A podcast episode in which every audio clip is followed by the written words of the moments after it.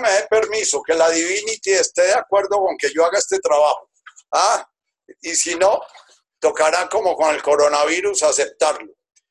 Bien, como hay varias personas nuevas, eh, eh, porque esto se ha ido aumentando una serie de personas, entonces yo voy a hacer una, una, una explicación muy, muy general por encima del trabajo que estamos haciendo.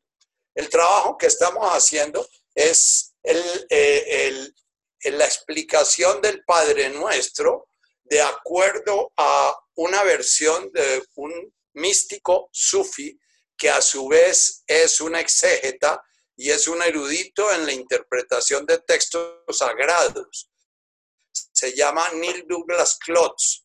Eh, ¿Por qué me metí yo con Neil Douglas Klotz? Porque un día conocí esta versión que, que daba Neil Douglas sobre el Padre Nuestro y las Bienaventuranzas, y ese conocer eso a través de un círculo de danzas universal, a través de un eh, de una persona que hace unos 15 o 17 o 20 años, no recuerdo tan cuánto vino aquí con las primeras señales de este Padre Nuestro, en el momento en que yo dancé por primera vez este Padre Nuestro, eh, sentí que era un Jesús vivo, un Jesús que iba directamente al Espíritu, en vez de ese Jesús muerto y ese Jesús como, como momificado que había vivido yo tanto tiempo en mi vida, ese Jesús erudito. Entonces Neil Douglas Klotz es un místico sufi que a su vez es un erudito en el trabajo con lenguas antiguas, especialmente arameo, hebreo, árabe, ¿ya? Y que ha profundizado mucho en una fuente de, de, una Biblia que, que, llama la Biblia Peshita. Voy a leer algunos apartes de, de su introducción a su libro.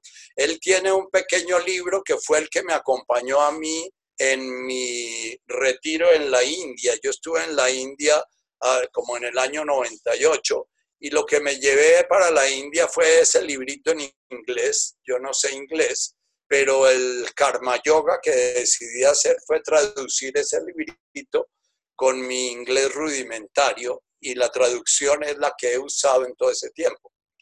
Eh, lo primero que encontramos en, en, esta, en esta lectura de Neil Douglas es que hay un Padre Nuestro completamente distinto al que vivimos siempre desde que éramos chiquitos.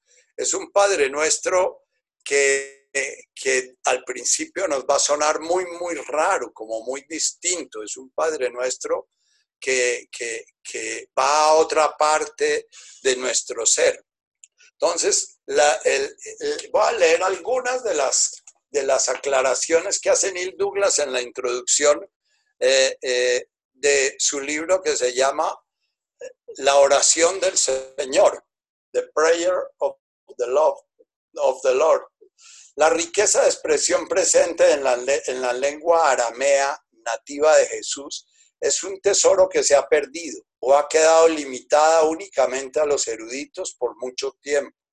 Para descubrir este tesoro debemos arriesgarnos a participar en la tradición mística y profética que Jesús ha representado.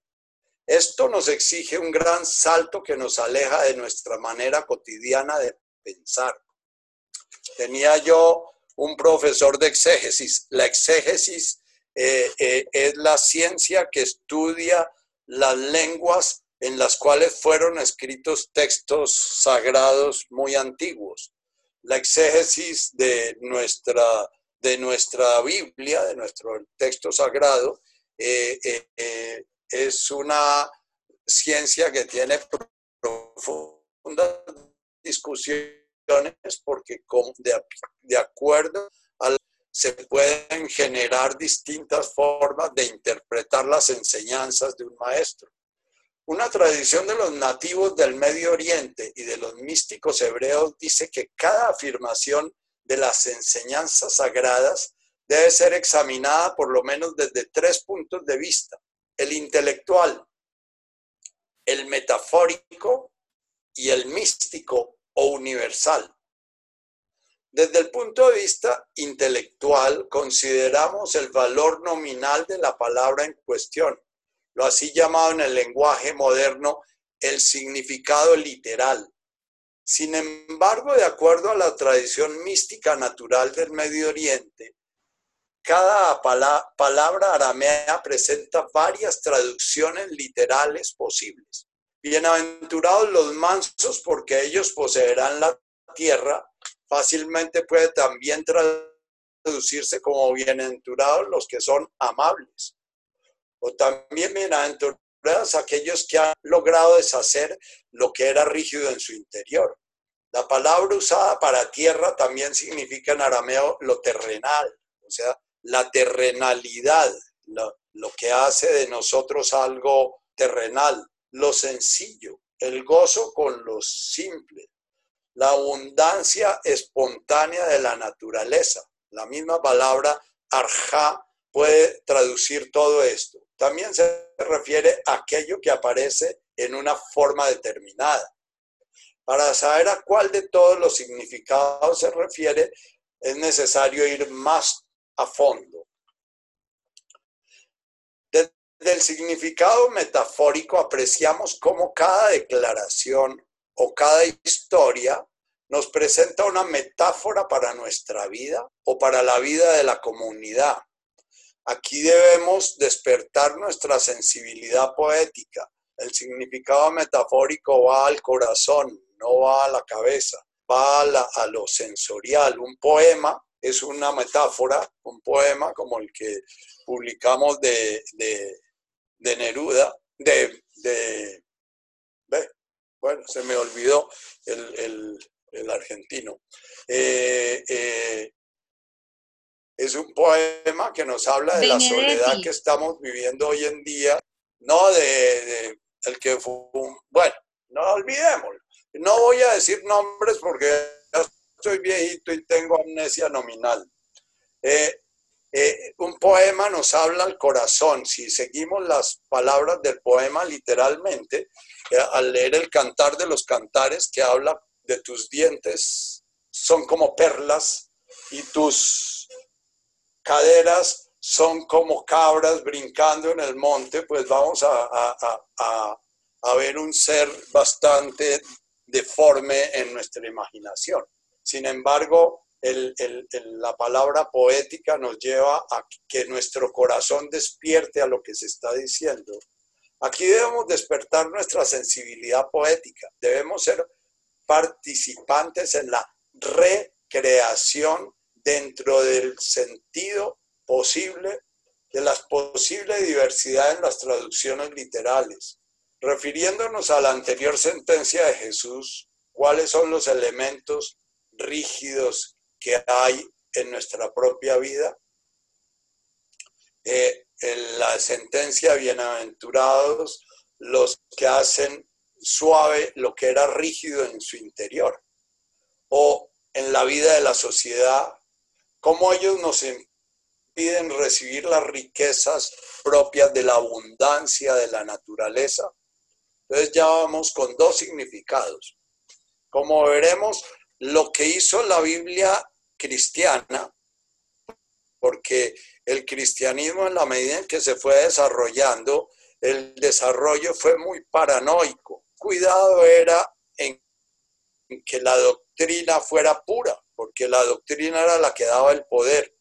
Eh, y la historia de la iglesia, si ustedes se, meten a leerla, es la historia de las herejías. Desde el siglo I comenzaron a excomulgar herejes y todos los siglos tuvieron una cantidad de herejes. Realmente esos herejes eran místicos que leían el mensaje de Jesús o el mensaje de la escritura desde el corazón y no desde la cabeza y entonces planteaban cosas como las que llevó a Tony de Melo a decir que una religión es un vendedor de agua que pone sus tiendas al lado del río y de esta manera los fieles vienen a beber el agua de, la divinidad y lo que ven es las tiendas eh, y no ven el río. desde, desde el punto de vista universal o místico, vamos llegando a una verdad a través de vivir una experiencia a la cual somos invitados por una enseñanza determinada. Vamos llegando a través de vivir una experiencia. Yo cada vez que hablo de esta oración digo, cada vez que camino la voy recitando, cada vez que troto la recito, cada vez que me acuesto a dormir la recito, cada vez que estoy comiendo la recito, cada vez que... ¿Por qué? Porque ese sonido que se va generando en nuestro interior va generando un estado de conciencia sensorial, de conciencia de integración con, con, la tierra, de integración con el universo, que no sale de la cabeza. La cabeza piensa en función de definir diferencias. La cabeza piensa en función de uno o cero. La, la cabeza es dual. En la cabeza definimos algo por lo que no es. Define, lo que no es, o sea, definimos que algo es lo que no es las otras cosas. Entonces, el, el punto de vista universal o místico, vamos llegando a una verdad a través de vivir una experiencia a la cual somos invitados como una enseñanza determinada. La palabra evangelios, que dio el término a evangelio, eh, se usó para referir esa permanente life motive de Jesús. Es yo os traigo una nueva experiencia. Yo os traigo una nueva buena nueva. Nueva en el sentido eh, de estos beduinos era algo que nos iba a, a, llevar a sentirnos distintos. Una buena nueva en nuestro, para el hombre posmoderno es una información nueva. Una buena nueva es una, una buena nueva puede ser un yajé, por ejemplo, que lo invita a uno a ver el mundo de una manera distinta, sentirse uno mismo de una manera distinta, relacionarse con el mundo de una manera distinta. Aquí tenemos que ir más allá de ver la oración como una afirmación, como una petición o como una parábola puramente metafórica. La oración debe transformarnos si no, es, si no nos está transformando, es porque realmente no estamos entregándonos a la oración. Eh, eh, planteado en una charla que tuve hace poquito, que la, luz, la misma luz que ilumina al águila enseguece al búho. El búho es el que se enseguece con la realidad, el que se enseguece con una enseñanza, el que se deslumbra con algo, pero no se deja tocar por ello. Eh, el coronavirus, por ejemplo, es una realidad que nos puede estar ensegueciendo si somos búhos o puede ser una realidad que nos está transformando si definitivamente nos abrimos a la posibilidad de que la realidad nos amase, que la realidad nos rompa, que la realidad nos debilite, que la realidad nos vuelva vulnerables, que la realidad no nos lleve a la cabeza a pensar qué partido político vamos a fundar o qué herramienta vamos a conseguir o qué préstamo vamos a conseguir para defendernos de la vulnerabilidad que estamos viviendo. Que la realidad esté permanentemente diciéndonos, tú no puedes, tú tienes que entregarte, tú tienes que dejarte transformar por eso que estás viviendo. Entonces esta oración es una oración que es esencialmente una oración viva. Si uno se asoma a esta oración de una manera muerta, como el niño chiquito pidiéndole al papá que le dé una colombina o como, o, como la víctima pidiéndole al victimario que no le siga jodiendo la vida o como eh, no va a sonar para nada. Debemos sumergirnos en la experiencia no verbal por eso esos sonidos que nos suenan tan raros, Avum de Boashmaya, Netkadach Shmoch, son sonidos que al principio nuestra mente no logra captarlos y nuestra mente se resiste. pero precisamente esa resistencia de nuestra mente es lo más valioso de esta oración. Funciona como un mantra. Nunca vamos a encontrar el significado total. Un día deja, la recitamos y nos va a decir una cosa, otro día la recitamos y nos va a decir otra cosa. Cada día que la recitemos o en cada circunstancia que la recitemos, nos va a decir otra cosa. Debemos sumergirnos en la experiencia no verbal, de la cual es una referencia mística la palabra viva. Para continuar con el ejemplo anterior, ¿qué relación tiene la palabra rígido y suave con mi experiencia de vida del cosmos, de Dios, de la divinidad, con el sentido profundo de mi existencia, de la muerte. ¿Qué referencia tiene la palabra rígido con la muerte ahora que estamos siendo tocados por la muerte? Cada quien está inventándose alguna historia porque la historia que se inventa es la que le va a permitir no morirse en esta pandemia, ¿no? Eh, eh, si cada uno acepta que puede morir en esta pandemia, estamos siendo afortunados, estamos siendo profundamente enriquecidos por la experiencia que estamos viviendo, porque es una experiencia que nos va a cortar nuestras rigideces con la muerte. Nuestras rigideces con la muerte son los que llevan al viejo Fritz Perls a decir, el ser humano moderno, por temor a morir, renuncia a vivir.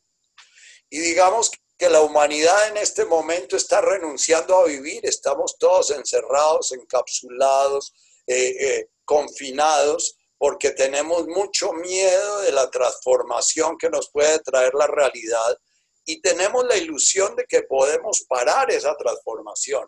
Tenemos la ilusión de que podemos detener esa realidad que nos puede romper nuestros esquemas económicos, nuestros esquemas políticos, nuestros esquemas de salud, nuestros esquemas familiares, etcétera, ¿no? Ah, yo estoy decidido a que yo no le tengo miedo a la muerte, pero, pero es que le tengo miedo a la morida, ¿no? O no, es que lo que me da miedo es que se muera mi papá, o lo que me da miedo es que, bueno, qué sé yo.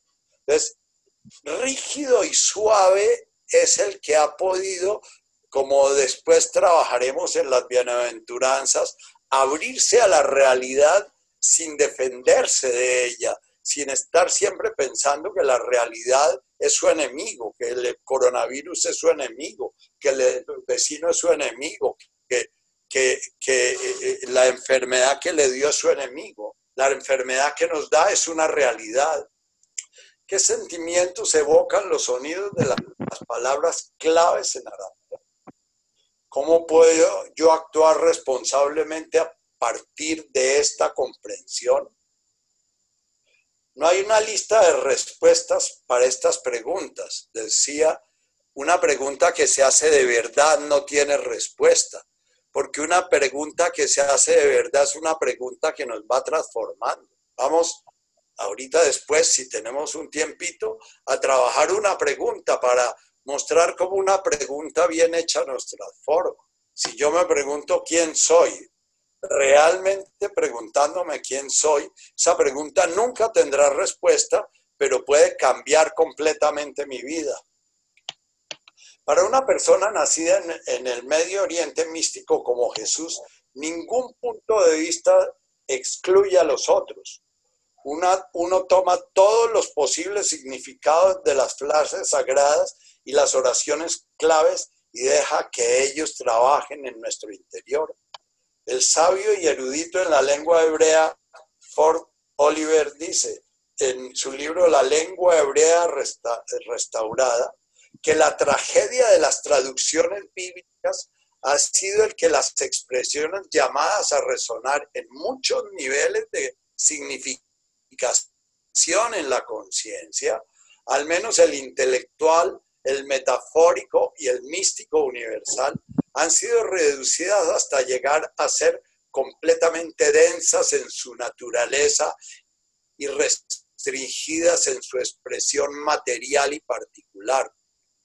los, la Iglesia Católica, para poder uno publicar algo siendo católico, tiene que mandárselo al obispo y el obispo va a revisar y va a poner algo que se dice imprimatur potes. Hoy en día nadie pide un imprimatur porque la Iglesia no tiene poder, pero cuando Spinoza publicó sus trabajos que la Iglesia consideró panteístas, casi lo mandan a la hoguera. Los judíos sí los sacaron de su comunidad porque ellos también tenían su imprimatur.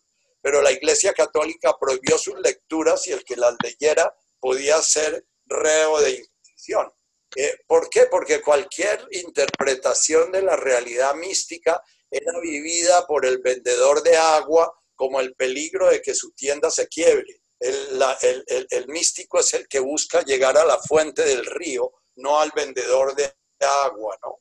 Con el advenimiento de la civilización moderna se infiltró en nuestro lenguaje una división artificial entre Dios y la naturaleza. División que nace mucho del enorme temor al panteísmo que llevó a excluir de la Iglesia Católica a muchísimos místicos a través de la Iglesia, a través de la evolución de la Iglesia. Lo mismo que en el Islam muchos, muchos místicos han sido condenados a muerte porque de alguna manera son vistos por la SUNA, por la ley, como personas peligrosas para la, para la, la religión. La cual, una división entre, artificial entre Dios y la naturaleza, la humanidad, la cual era completamente desconocida para los pueblos que vivían en una relación integrada con la tierra. Parte de la dificultad viene del encuentro entre la fuente de nuestra mayoría las traducciones inglesas de las palabras de Jesús vienen del griego, una lengua muy diferente del arameo. Eh, el arameo, yo explico muchas veces, es un lenguaje significante, no tiene gramática, no tiene verbos, no tiene tiempos, no tiene sujeto y complemento, no está, no es una mente compartimentalizada en espaciecitos. Perdón, me pongo mi ruana que comenzó a llover y el frío me achaca. Gracias, el griego ya era una lengua profundamente desarrollada, ya es una lengua en que eh, había pensadores tan profundos como, como Aristóteles y como Platón y como toda nuestra, antigua filosofía. Y, y, después nuestra Biblia fue traducida al latín, que es una lengua que tiene menos profundidad que la, que la griega, porque era una lengua de, un, de una nación guerrera y no una nación filosófica. Entonces el latín es como el inglés actual, muy práctico y, muy, y se pierde toda la poesía de la palabra. Entonces el, el, el arameo fue traducido al griego, después traducido al latín. Esta última fue la lengua común hablada en el Medio Oriente, el arameo, en la época de Jesús y la lengua en la cual él expresó sus enseñanzas. El hebreo era un lenguaje sacerdotal en esa época, no era el lenguaje del pueblo. De acuerdo con algunos eruditos, el, arameo fue una lengua nacida del antiguo hebreo. Otros dicen que el arameo es más antiguo que el hebreo y que está constituido por raíces aún más antiguas del Medio Oriente. A pesar de que el griego fue introducido en el Medio Oriente a raíz de la conquista de Alejandro Magno, nunca llegó a ser una lengua hablada por el pueblo. El arameo sirvió como lengua común o lengua franca hasta cuando fue reemplazado por una lengua derivada, el arábico, durante la expansión islámica. A pesar de esto, el arameo continuó siendo ampliamente hablado en el Medio Oriente aún en el siglo IX, siendo aún usado en algunas partes de Siria y en la totalidad de la Iglesia Oriental la, Biblia en que se basa el estudio de, Neil Douglas es una, es una Biblia siríaca escrita en arameo, ¿no? A diferencia del griego, el arameo no crea límites entre el significado y la finalidad o entre una cualidad interna y una acción externa. Vamos a ver cuando veamos las, las bienaventuranzas que, eh, que todo lo que fue traducido como eh, bienaventurado el que hace tal cosa porque en el futuro le va a pasar tal cosa, en arameo no tiene el adentro, el afuera, el pasado y el futuro no aparecen en el lenguaje, no tiene tiempos, ¿no?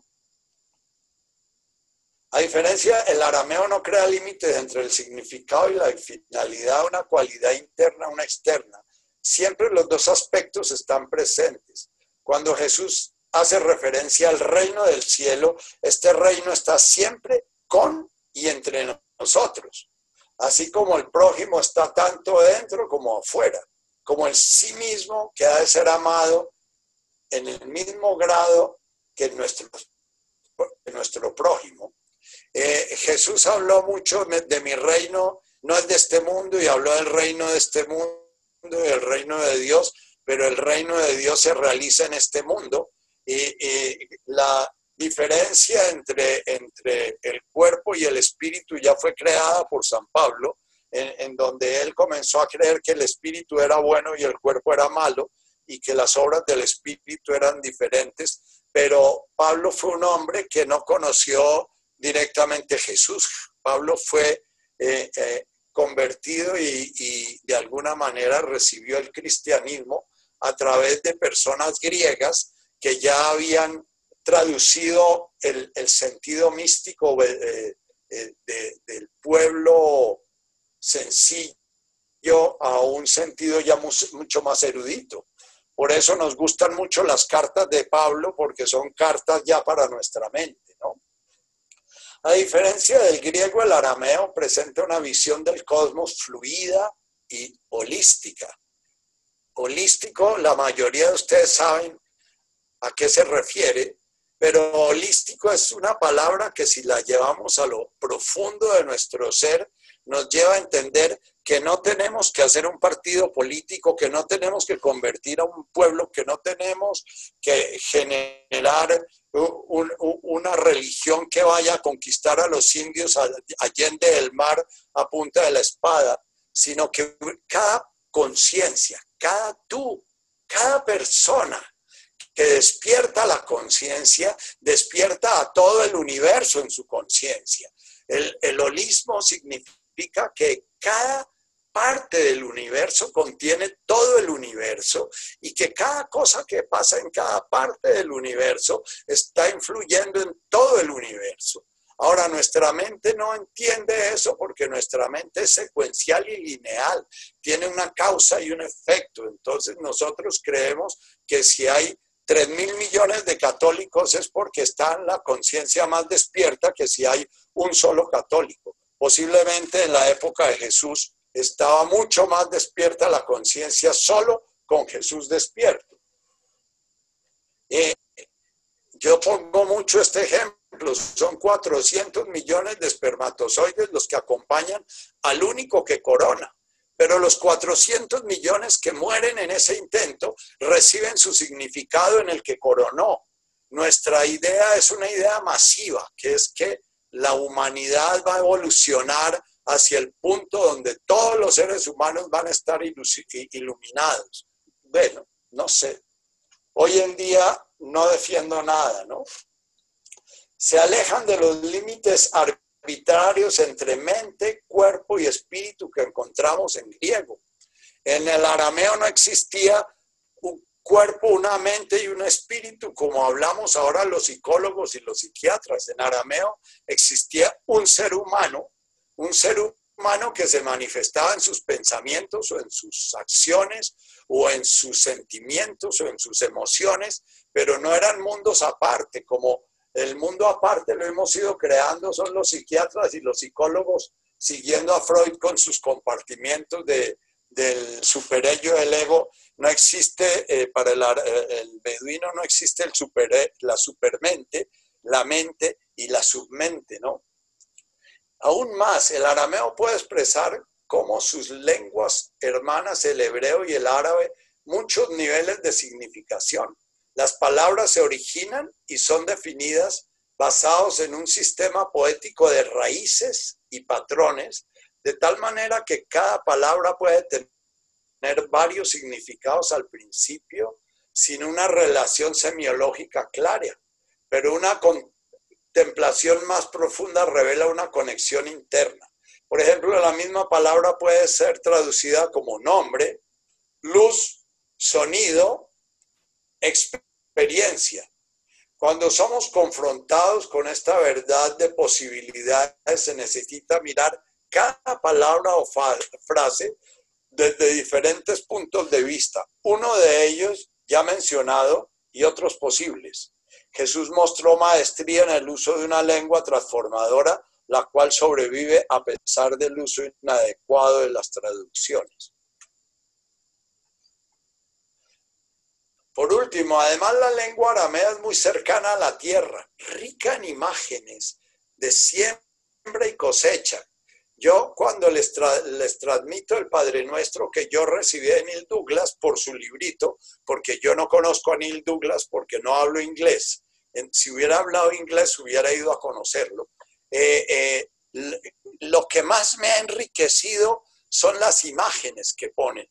La imagen de las imágenes que ponía Jesús, el reino de los cielos es como una joya, como una joya preciosa que un mercader de joyas encuentra y va y vende todo lo que tiene para poderla comprar o es, semejante al hombre que encuentra un tesoro y va y lo esconde en un terreno y allá va y compra ese terreno para poder después eh, sacar su tesoro, ¿no?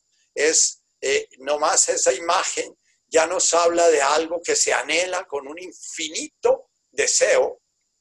Eh, eh, el reino, que venganos tu reino en nuestro Padre nuestro, nos hace pensar en tu reinarás, este es el grito que ardiente exclama nuestra fe. Y entonces nos imaginamos con los estandartes de los muchachos que andan por ahí eh, haciendo catedrales para la Virgen, ¿ya?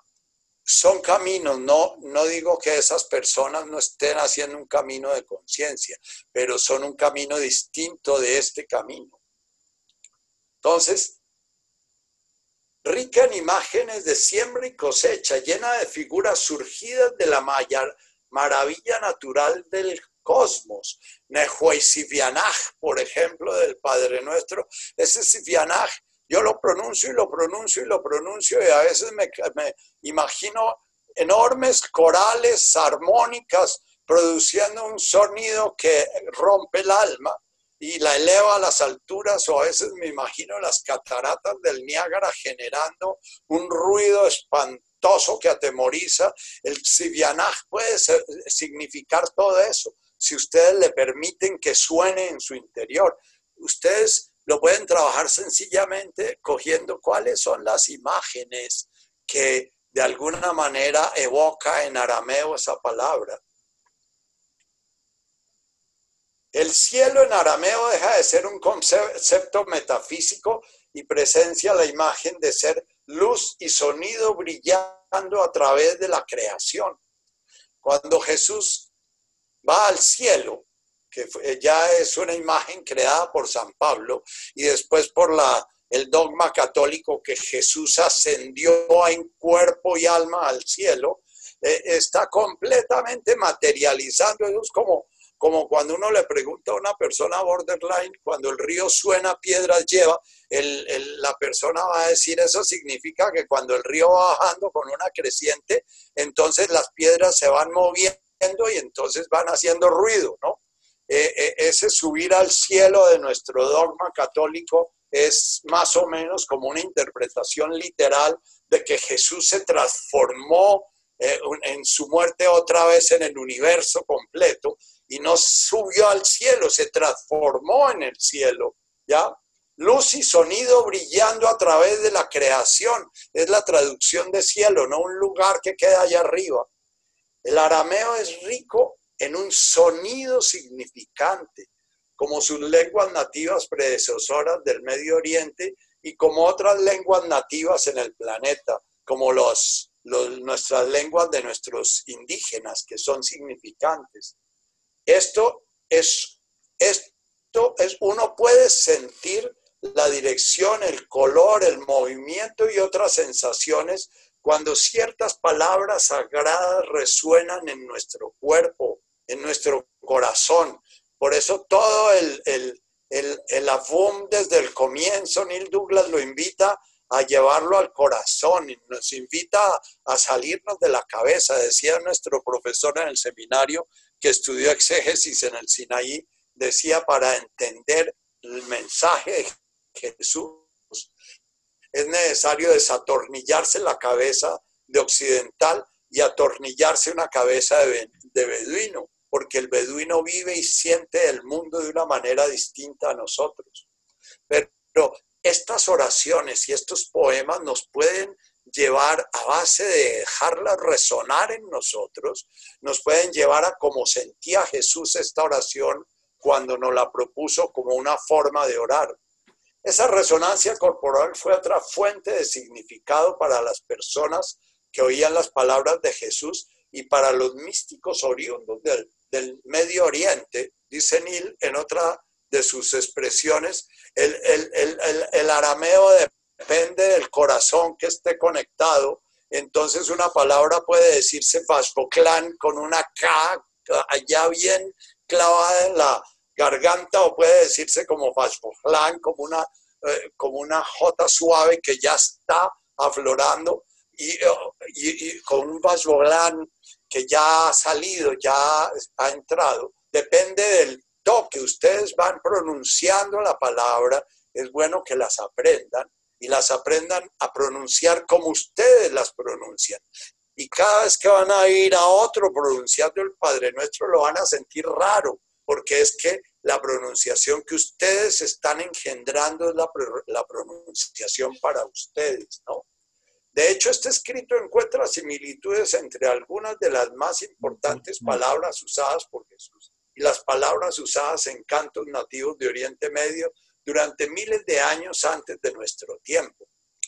Neil hace un reconocimiento muy claro al Círculo de Danzas Universal y hace un reconocimiento a ese Círculo de Danzas Universal como el sitio donde estas palabras están buscando volverse vivas de nuevo y como el sitio donde estas palabras pueden volverse a incorporar. Incorporar es volverlas cuerpo, de tal manera que volviéndose cuerpo nos toquen en lo más profundo y nos transformen.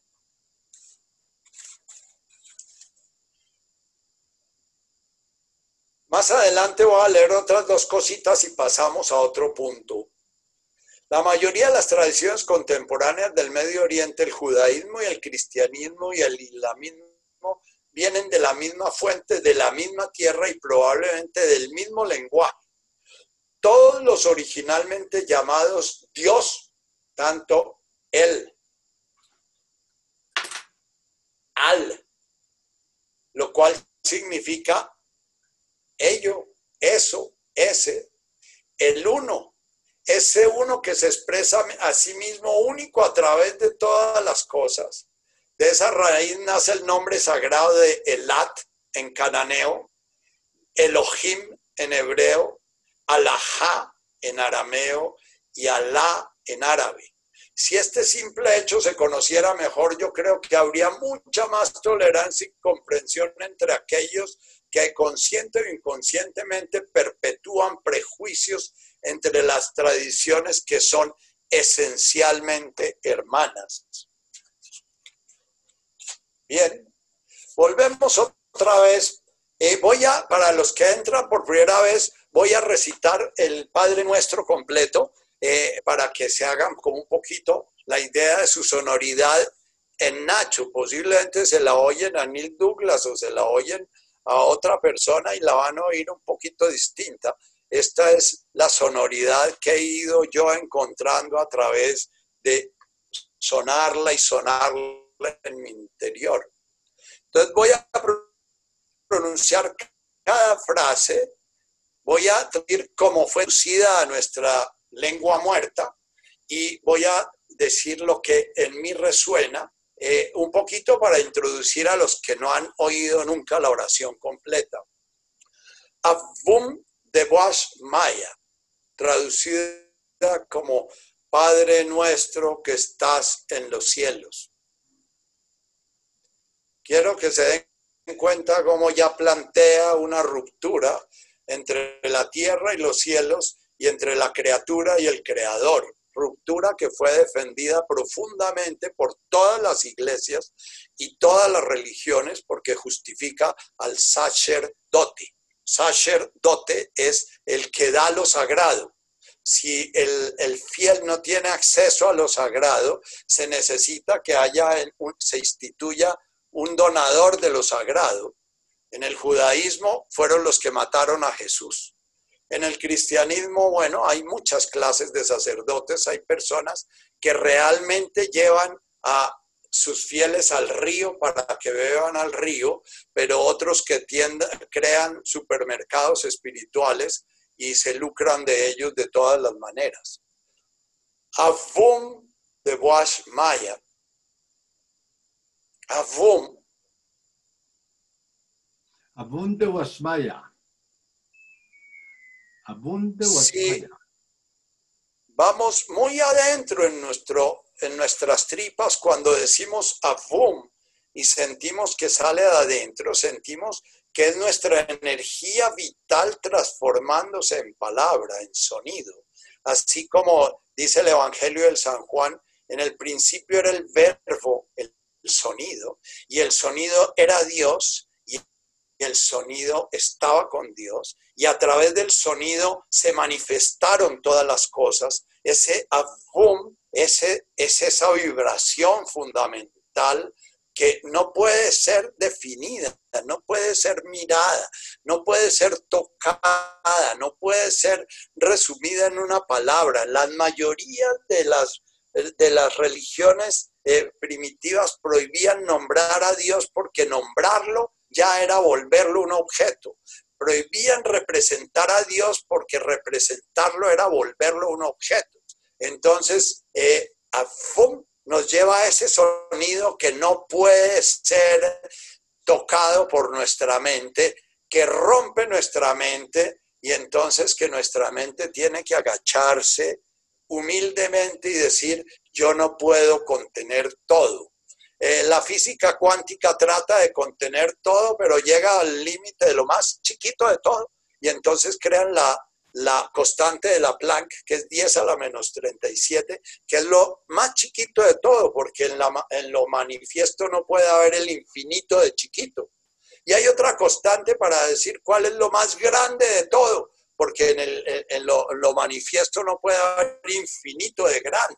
Pero yo siempre que hablo de esta oración digo que cuando era chiquito me imaginaba lo más chiquito de todo y entonces me imaginaba ya a los 10, 11 años que comencé a oír hablar de los átomos, que un átomo era un sistema planetario en donde a su vez había otro mundo y había otros seres y que en ese mundo había otro átomo y otro átomo. Y entonces llegaba al infinito de átomos chiquitiquiticos y también me iba con mi cabeza a pensar cómo sería el final del final del universo, qué habría ya más allá de lo que hay. los físicos cuánticos no dicen sencillamente que más allá de lo chiquito y de lo grande está el misterio, sino que ellos crean una fórmula matemática para decir si lo podemos definir. Avum de Washmaya. De Washmaya es nuestra mente creando mil, mil y mil formas permanentemente. Es como una fuente brotando en pensamientos, brotando en ideas, brotando en... De Guasmaya es nuestro cuerpo con sus mil manifestaciones. De Guasmaya es el firmamento que vemos. De Guasmaya es cada cosa que se manifiesta. Afum de Guasmaya en un momento de la conciencia encarnada se separaron y nació el sufrimiento. Y a lo que invita Jesús es, vamos a volver a unir. Él viene a hablar del amor, que es la unión. El avum con Dewashmaya, que Dewashmaya reconozca el avum y el avum pueda gozarse en el de, de. El Avum se goza en el de Washmaya, aunque el de Washmaya esté por ahí loqueando. Netkadach Shmoch santificado sea tu nombre. Es nuestra traducción. Netkadach. Cada vez que pronuncio el Netkadach, busco que mi respiración me vacíe. Netkadach.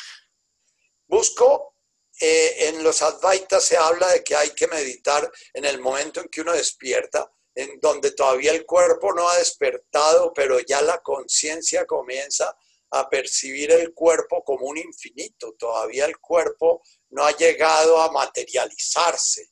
Ya, entonces esos son eh, trucos que hacen los advaitas para poder comprender que el cuerpo sencillamente es una manifestación de la conciencia, que no es algo sólido con límites y todas esas cosas, ¿no? Entonces, Netkadaj es como quitar todas aquellas cosas con las cuales nos identificamos. Yo soy hijo de, padre de, soy médico, psiquiatra, soy colombiano, soy rico, soy pobre, soy blanco, soy negro, soy liberal, soy conservador, soy de derecha, soy de izquierda, soy de... Millones y millones y millones. Lo que hace nuestro ego permanentemente es decir, rellenando ese espacio donde se está a la conciencia Avum dentro del de Boashmaya que somos, es irlo vaciando, ir buscando el silencio, ir buscando la quietud del cuerpo, ir buscando la quietud del deseo, porque cada deseo nos da una identificación, ir buscando la quietud del miedo, ir buscando el lugar donde se da el miedo, ir buscando el lugar donde se da el deseo, Vamos a ver si alcanzamos a hacer el ejercicio de la, de la lectura que les pedí hacer para esta sesión. Netkadach Shimoch, para poder volver a lograr que de Washmaya perciba, realice, goce la presencia que está manifestando de la divinidad, es necesario crear silencio, silencio de deseos, silencio de miedos, silencio de metas, silencio de sentidos, silencio de partidos, silencio de adicciones, silencio, silencio, silencio y vacío. Tete Malkutaj.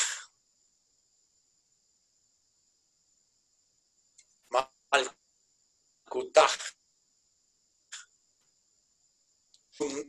No, Perdón, es que Afum de Guasmaya lo traducen como Padre Nuestro. Ah, y ya me confundí ya. Afum de Guasmaya, Padre Nuestro que estás en los cielos, Shimo, santificado sea tu nombre. Ah, eh, Tetemal Kutaj, que, venganos el tu reino, o que tu reino venga a nosotros en las nuevas Biblias españolas que se han dado una enorme libertad para poner un lenguaje un poquito más vivo. Te tema el kutaj. No es que tu reino venga a nosotros. Si podríamos traducirlo más literalmente, que nosotros vayamos a tu reino, que nuestra voluntad, que nuestros deseos, que nuestros anhelos, nuestras metas, nuestras utopías se desaparezcan y de alguna manera mi voluntad sea poseída por tu voluntad para que mi manifestación en esta tierra sea la manifestación de tu deseo uno, de tu voluntad una, de tu orden, de ese orden que permite que la crisálida, que el gusano se vuelva crisálida y la crisálida se vuelva mariposa, sin el gusano tener ni idea de qué es ser crisálida y la crisálida no sabe qué es ser mariposa. Los biólogos van a decir, en los genes está la información. Bueno, pero te tema el cutaj. Cada vez que siento que la realidad me está abrumando y que entonces ahora no voy a poder hacer consulta y que ahora quién sabe qué va a pasar y que ese futuro tan raro y que ahora quién sabe qué va a pasar con mi finquita que no puedo volver, ya entonces me meto en profundamente en tema al que no se haga mi voluntad, mi deseo, que mis miedos no me manejen, que mis temores no me paralicen, que mis anhelos no me lleven a, a pelear, no me lleven a, que mis rigideces no, y Kana de Boashmaya Afbaraja.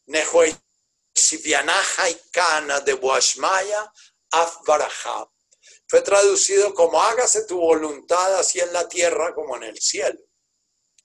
Nehuey es de acuerdo a lo que está pasando, por lo que estoy pronunciando y por lo que estoy viviendo en, esta oración, Xivianaj, va a haber un anhelo universal, va a haber un, un impulso universal, va a haber, va a haber un coro que se manifiesta, va a haber un sonido, va a haber un, juego cromático, va a haber una manifestación indecible.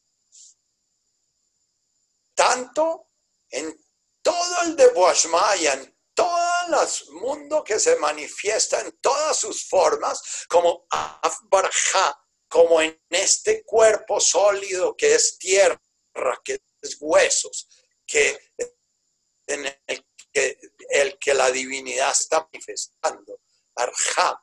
Y este Arja es el mismo Arja de, de Gea, es el mismo Arja de la tierra. En arameo, el cuerpo es, podría decirse que no se diferencia el cuerpo de la tierra. Eh, eh, eh, esos personajes pudieron vivir mucho tiempo en destruir el mundo porque sentían que si destruían la tierra se destruían ellos mismos.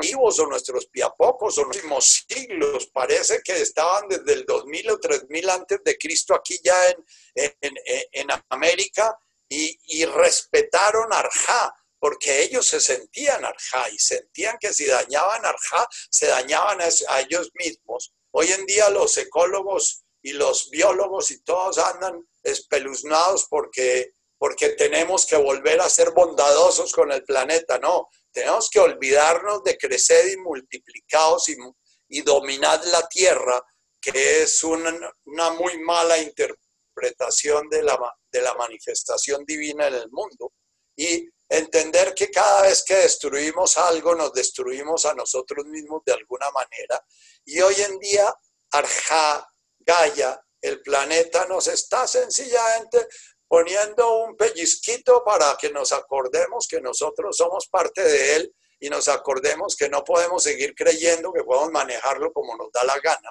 y que no podemos manejar el coronavirus como nos da la gana y, y etcétera.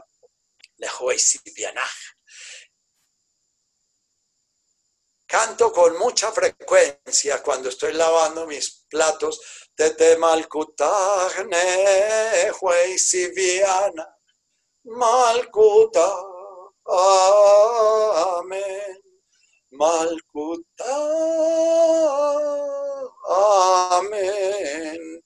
Lo que busco es que ese tete Malkuta me lleve unido. Eh, yo si entrego mi voluntad, voy a ser parte del gozo que es el universo, de esa realidad amorosa que es la manifestación divina en el mundo fenoménico. Ese ese es el despertar de nosotros a la integración con el universo entero. En nuestro grupo de meditación venimos leyendo un personaje que se llama Siohara. Y el personaje todo el tiempo habla de integrarnos, integrarnos, integrarnos. Y que hay que callar la mente para integrarnos, hay que vivir en el presente para integrarnos. es integrarnos, es el momento en que yo realmente renuncio a mis miedos, renuncio a mis deseos, renuncio a mis identidades, renuncio a... En ese momento aparece ese vórtice en el cual me sumerjo y, gozo, me vuelvo chit ananda. Chit es el amor, el amante y el amado manifestándose en forma amorosa y gozosa. La segunda parte de la oración inicia con, danos hoy nuestro pan de cada día. Jaulan, Lachma, de Zunkanan, Yahomana, Jaulan, es despiértanos, despiértanos de este sueño en que estamos, avívanos, avívanos para poder saber de qué se trata también se puede traducir como danos, pero danos como el garrotazo que pide el, practicante Zen cuando siente que viene el, el, el y dice, deme el garrotazo, despiérteme porque estoy dormido. Jaulan. Yo dejo que resuene cada vez que me siento dormido, cada vez que me siento enajenado en el ladián o enajenado en cualquier boludez. Eh, repito, jaulan, lagma. Lagma es el alimento del alma, el alimento del cuerpo, el alimento de la sabiduría, el alimento que nos permite diferenciar entre el enamorarnos de una mujer creyendo que nos va a dar la felicidad y descubrir que ahí no vamos a conseguir la felicidad, que la felicidad de alguna manera es un gozo mucho más profundo que tiene que ver con la integración con mí mismo, que no está afuera, que es allá adentro donde tengo que ir para, para poder alimentar mi espíritu. Decía Jesús a la, a la samaritana, a la mujer de Samaria, si supieras qué agua te voy a dar, no dudarías en pedirme agua, porque Jesús le dice que si le hace un favor, eh, eh, eh, vaya y llama a la gente, él le da agua del pozo. Y ella dice, no, yo no tengo sed. Y entonces Jesús le dice, bueno, si supieras de qué agua te hablo, nunca volverías a sentir sed y sabrías de qué estoy hablando. Lagma es esa agua que nos lleva a nunca volver a sentir sed. Pero también es el pan que alimenta nuestro cuerpo, también es la sabiduría que alimenta nuestro ego para saber que no podemos ser paranoicos y quedarnos paralizados frente a nuestros miedos y que tenemos que estar llevando nuestro ego a vivir en el presente y a informarnos de qué se tratan las cosas.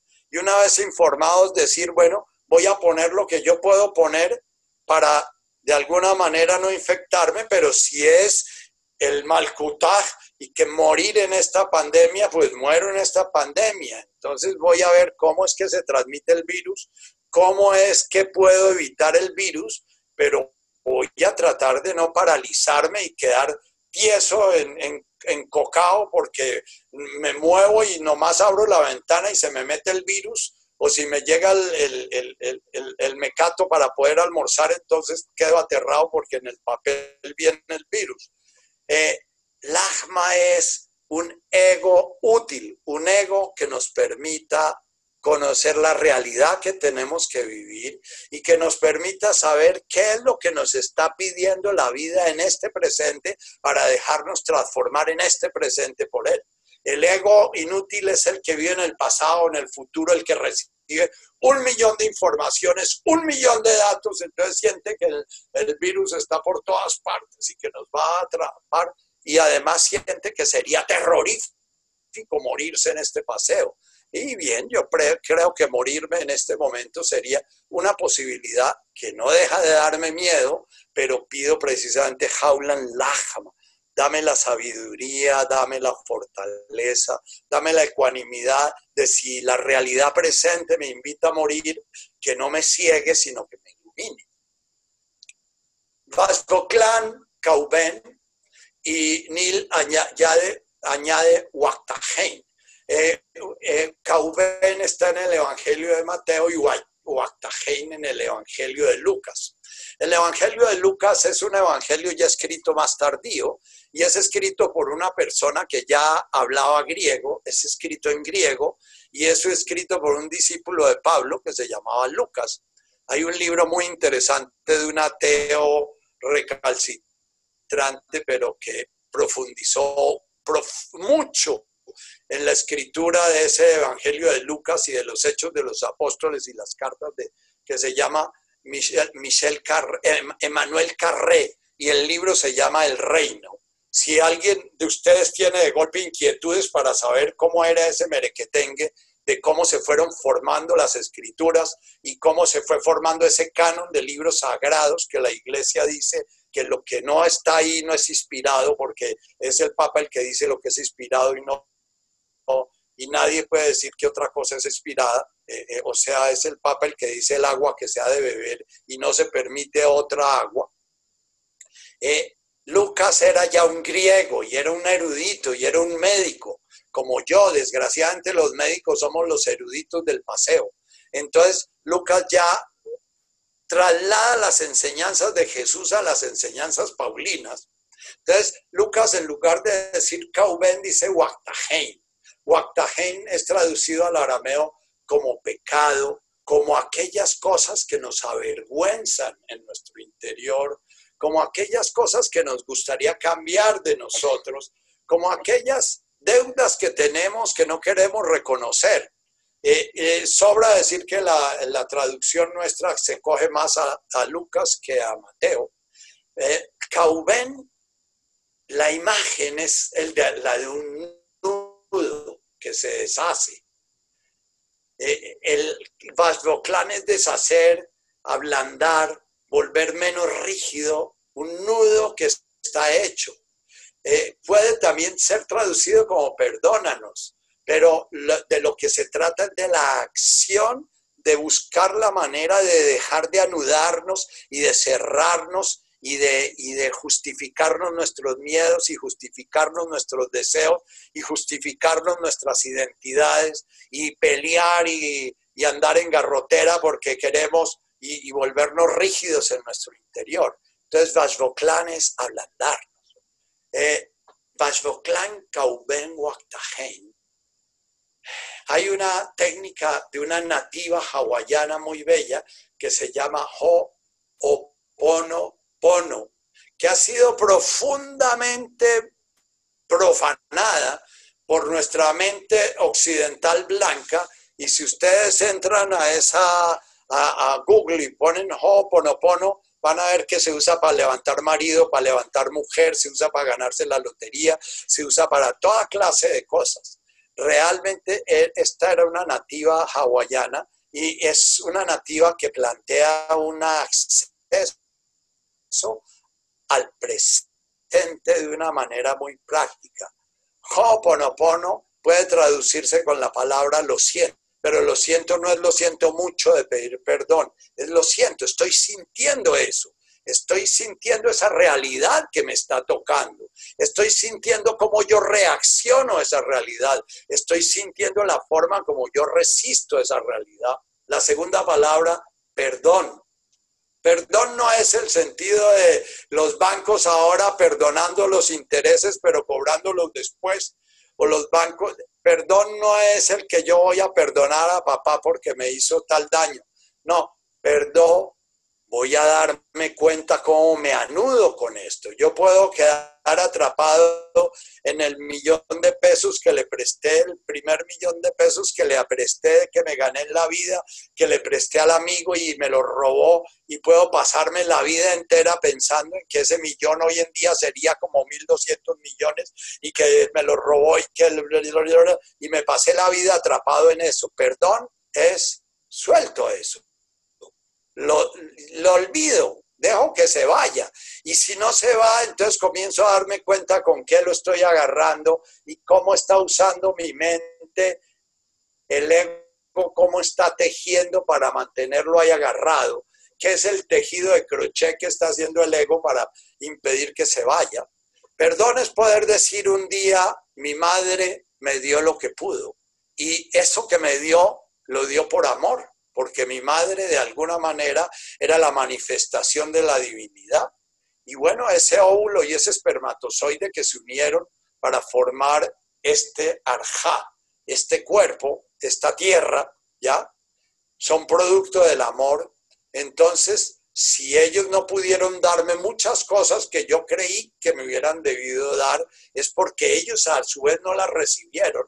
Y ellos no las recibieron porque la escasez es un don, la escasez es un motor de la conciencia. Si yo no hubiera vivido la vida que he vivido, yo creo que mi vida hubiera sido completamente distinta. Eh, eh, en mi vida hubo mucha escasez, hubo mucho resentimiento, hubo mucho odio y he tenido que estar sanando tanto odio en mi vida y he tenido que sanar otras karmas que trae el odio, como los celos, la envidia, la neurosis de control, etc. Pero eh, ha sido un camino muy rico el que he recibido a través de mis escaseces.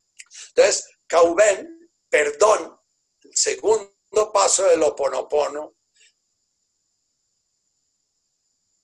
Gracias lo que estoy haciendo ahora. Gracias. La vida que tengo, tengo que agradecerle infinitamente porque es la conciencia viviendo, la conciencia una que se dignó vivir en este fenómeno concreto, esa aventura profunda de encarnar con la posibilidad de que necesite muchas encarnaciones antes de volver a encontrarse. Te amo. Te amo es acepto la realidad como es sin ninguna crítica, sin ningún pero, sin ninguna exigencia, sin ningún reclamo. Es la realidad como es. Y entonces en el te amo, vuelvo otra vez a Oponopono, porque el Oponopono es una serie de círculos para ir ascendiendo. Entonces en el te amo que reclamo, que entonces vuelvo otra vez, lo siento, perdón, gracias, te amo, y vuelvo otra vez, si puede ser una meditación, habitando mis mundos mentales y mis mundos emocionales y mis mundos eh, eh, sensoriales y mis, reflexiones sobre mis acciones. Eh, las meditaciones son por lo general un barullo que hace el ego de reclamos y de propósitos y de deseos y de programas y en las meditaciones uno se sienta a, trabajar y hacer cosas que, bien, entonces, Vajvoklan Kauben, y después añade, Aikana Dafnanes Vojin Hayaben, así como también voy a estar muy atento para cada vez que estoy juzgando a alguien, estoy reclamando a alguien, estoy pidiendo a alguien lo que no me está dando, estoy juzgando a alguien, estoy entonces darme cuenta que yo estoy tejiendo mi propia, te, eh, mi propia red porque yo soy tú y tú eres yo. Y cada vez que yo te amarro a ti, me amarro a mí. Eh, yo cuando fui un celoso espantoso amarraba a mis parejas hasta que mis parejas terminaban ahogándome, porque yo las ahogaba y no me daba cuenta que amarrándolas me amarraba yo. Entonces, eh, el Aikana Dafnanes Vojen el puede llevarnos al Balvoclan Kauben. Cada vez que estoy criticando a alguien en algo, cada vez que estoy reclamándole a alguien algo, cada vez que estoy pidiéndole a alguien algo, cada vez que eh, eh, hago una observación a alguien, lo más probable es que tengo que volver a mí mismo a un nuevo Oponopono, un nuevo Vashvoklan Kauben Guatajei. Huela Tajlan Lenes Yuna fue traducido como, bueno, perdónanos nuestras deudas así como nosotros perdonamos a nuestros deudores, o perdónanos nuestras ofensas así como perdonamos a los que nos ofenden. Esa fue la nueva traducción de la Biblia española, porque antes hablaba de las ofensas, después de las, de la, de, Huela Tajlan Lenes Yuna el Mimbisha fue traducido como no nos dejes caer en la tentación y líbranos del mal. Eh, ponen a Dios como tentador, eh, esta, esta traducción. Dios nos pone pruebas, Dios nos pone, y además Dios manifestado en el demonio también está hecho para tentarnos la imagen del demonio de nuestras cosmogonías monoteístas es una imagen salida del demiurgo de, los griegos que era el creador del fenómeno. El demiurgo era un creador y creador y creador y creador de fenómenos y fenómenos y fenómenos. Pero entonces el, el, cristianismo inicial copió el nombre del demiurgo y le puso demonio. Y, y bueno, eh, en Jesús también hay muchas referencias a Satanás y hay referencias, eh, eh, hay referencias a otra serie de, manifestaciones del demonio, como decía Pacho de Rúa en su conferencia, a los locos se los llamaban demoniados. E, era una forma de, animista de ver eh, como una entidad mala. Pero la imagen que da Neil Douglas dice que, que la imagen antigua es como una veleta que se deja llevar para cualquier lado por el viento. Eh, entonces yo cada vez que me imagino esa veleta y las otras imágenes, lo frívolo, lo superficial, todo lo que tiene que ver con el narcisismo, con el que dirán o con el que pensarán de mí, ya, a esas alusiones, él le menciona, es como lo que se deja llevar por el viento sin ninguna base, es dame conciencia clara de cuando estoy siendo llevado como una veleta sin saber ni siquiera quién soy ni para dónde voy. Pero tampoco en la polaridad opuesta, el Apatsamin Vishá. Vishá es la imagen en arameo, es la parte que queda no madurada del fruto, la papaya o el mango que no maduran en pedazos, quedan sitios, lugares que no son comestibles. Eh, eh, como ellos se veían a sí mismos como un fruto de la tierra, todos esos núcleos infantiles victimizados y todos esos núcleos eh, rígidos y, impositivos y controladores, los llamaban Bishá. Entonces, no permitas tampoco que yo me quede atrapado en mis rigideces interiores, en mi religión, en mis creencias. No permitas que nunca yo agreda a un prójimo por mis creencias o por sus creencias. Eh, eh, las historias de las religiones son terriblemente dramáticas en la forma en que acaban los unos con los otros porque no creen en lo mismo. Eh, Carlomagno, que es uno de los adalides del cristianismo se ufanaba que le quitó la cabeza a, como 500 hugonotes con, con su espada porque no aceptaron las aguas del bautizo católico, ¿no? Eh, eh, y Carlomagno es el creador de la baja edad, de la baja edad media, dándole de la, de la Edad Media media, dándole enorme poder a la Iglesia Católica, porque la Iglesia Católica aprovechó el enorme poder que tenía ese paramilitar, porque el, el Carlomagno era un paraco espantoso y, facho, eh, que no creía en nada, pero que de alguna manera puso su espada al servicio de la Iglesia, y a partir de entonces él era el que nombraba los, los cardenales, los cardenales que decían quién era noble, quién era duque, quién era conde, quién era... ¿Ya? Entonces, eh, esta, esta oración de Jesús, eh, Jesús es como si hubiera imaginado lo que iba a pasar después con su enseñanza y crea esta oración precisamente para purificar su enseñanza. Y cada uno de nosotros, como una persona que recibe su enseñanza, tienen que estar permanentemente siguiendo cada uno de estos planteamientos del camino al cual nos invoca. Y termina la oración de una manera muy bella en, Mateo, en Lucas ya no pone esta, este, este final porque era eh, eh, hebreo, ya no era judío, y entonces él no usaba las fórmulas que se usaban en todas las oraciones.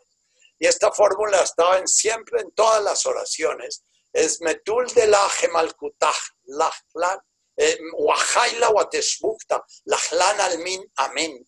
Es metul de laje, por lo que acabamos de pronunciar, por el poder que tienen estas palabras, porque para el beduino la palabra tenía un poder, la palabra no es como ahora que, que la palabra queda en un papel y no pasa nada, ¿no? Y se dan millones de leyes y la constitución del 91 y la constitución de Río Negro y la constitución y ninguna constitución funciona para un carajo porque son palabras y palabras y palabras que no se encarnan, que no se vuelven realidad. Metul de laje malkutaj, por la razón de que yo he pronunciado estas palabras y en razón de que las he pronunciado desde el centro de mi corazón, afirmo que este universo es como un campo, como un jardín en lo cual todo lo que acontece hace parte del orden divino. Del aje es como un campo fecundo, como un jardín lleno de cosas. Todo lo que acontece en ese jardín, los, los, los santos, los San Francisco de Asís, los budas, todo lo que acontece en el jardín del mundo manifiesto es obra y manifestación de lo divino. Yo afirmo eso con esta oración. Metul de laje malkutaj. Wahaila watesbukta. Es como un vórtice, nuevamente, es como reafirmar el Nehuaisivianaj. Es como un vórtice de sonido, un vórtice de color, un vórtice de vida que se manifiesta de una manera esplendorosa, armónica, resonante y creativa, creadora. Lahlan Almin es una fórmula también, es de respiración en respiración, de nacimiento en muerte, de era en era, de imperio en imperio, era afirmando que todo, todo, todo lo que se manifiesta es impermanente, pero tiene un ciclo circular que la humanidad actual posiblemente se acabe, pero de alguna manera de esa humanidad queda un pequeño resto que va a seguir el juego de la conciencia y que, que no es un trabajo lineal como lo pensamos los blancos, los arios, que la humanidad, que hay un big y, y, después va a haber un bang, que hay un big bang y después ahí va a haber un big crush. Eh, la respiración brahmánica es en la inspiración se crea el universo y en la expiración el universo se contrae y se desintegra y vuelve y se crea y se desintegra. Los seres humanos con nuestras mentecitas de chorlito creemos que el sol nunca se va a apagar y que vamos a poder crear una raza humana eterna que va a vivir unas utopías divinas como las del mundo feliz de Huxley o las del Big Brother de, de Orson Welles. Bien, Ahora vamos a, pasar en el ratico que tenemos, yo voy a pasar un par de videos que nos hablan a, a, las tripas. De alguna manera les pido que ustedes se silencien, que ustedes se callen en su interior y escuchen estas palabras de un par de... Elegí los videos más corticos de estos personajes que son para mí maestros hoy en día, son personas despiertas, aunque no son católicas ni se han despertado con el Padre Nuestro, sí han despertado con la realidad. Y entonces voy a, voy a, a pedir a ustedes que oigan este par de videos y los mediten. Hablan de la VUM, de cómo se conecta el AVUM o cómo se desconecta el AVUM.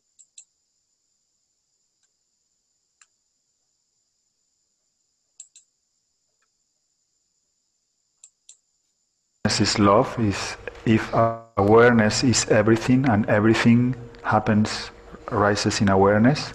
En la separación hay sufrimiento. Entonces, ¿cómo puede ser que el amor genere, provoque mm -hmm. el sufrimiento? Mm -hmm. In order to bring manifestation into existence. De manera a traer la manifestación, llevar a la existencia la manifestación. Consciousness must freely assume limitations. La conciencia asume libremente limitaciones. Because all manifestation is in form and all form is limited. Porque todo lo manifesta toda la manifestación está en la forma y la, la forma tiene limitación. Therefore, in order to bring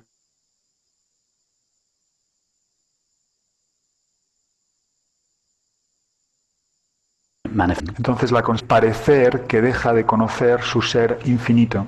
And instead appear as a multiplicity and diversity of finite y en, forms. Y en vez de ello, aparecer como una multiplicidad y una diversidad de formas finitas.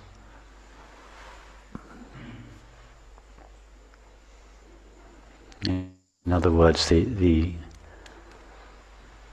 appearance of manifestation involves the consciousness is overlooking of its own being. En otras palabras, la aparición de la manifestación implica que la conciencia pasa por alto su propio ser, in order to bring manifestation into apparent existence. de manera a hacer que aparentemente nazca la manifestación. Consciousness must know its own indivisible being La conciencia tiene que conocer su ser indivisible e infinito as an apparent multiplicity and diversity como of objects and selves. como una aparente multiplicidad y diversidad de objetos y de seres. And with this veiling of itself, Y con este encubrimiento, este velarse de sí misma, comes the veiling of the peace and happiness uh, that is in- inherent within it. entonces viene el velar o el cubrir aparentemente de la felicidad y la paz que son inherentes a su ser. And that is why all separate selves feel, feel a wound in their heart. Y es por eso por lo que todos los seres separados, todos los yo separados sienten una herida en su corazón, a sense that something is missing. un sentido de que hay algo que falta, Something that they have once known has been removed from them. algo que una vez conocieron ha sido retirado de ellos. It's not actually something that they once knew from the past. Y realmente no es algo que una vez conocieron en el pasado, It is rather something that is buried deep within them, sino que es más bien algo que está muy profundamente en ellos that they seem to have lost access to. y que parece que han perdido acceso a eso. And the only activity the separate self is engaged in in life Y la única actividad en la que el yo separado está entonces implicado en la vida is to recover that lost sense of wholeness or completeness. In other words, to return to its home. es el de intentar recuperar ese eh, sentido de eh, completud, eh, complet- completud eh, o, tota- o- o o totalidad, en otras palabras, volver a, a su morada. All the thoughts, the activities, and the relationships that the separate self engages in Todos los pensamientos, actividades y relaciones en los que el yo separado se implica are for the sole purpose tienen como único propósito of returning to its home. El de volver a su morada, a su casa. And this is the apparent return journey of the separate self. Y ese es el aparente viaje de vuelta del yo separado.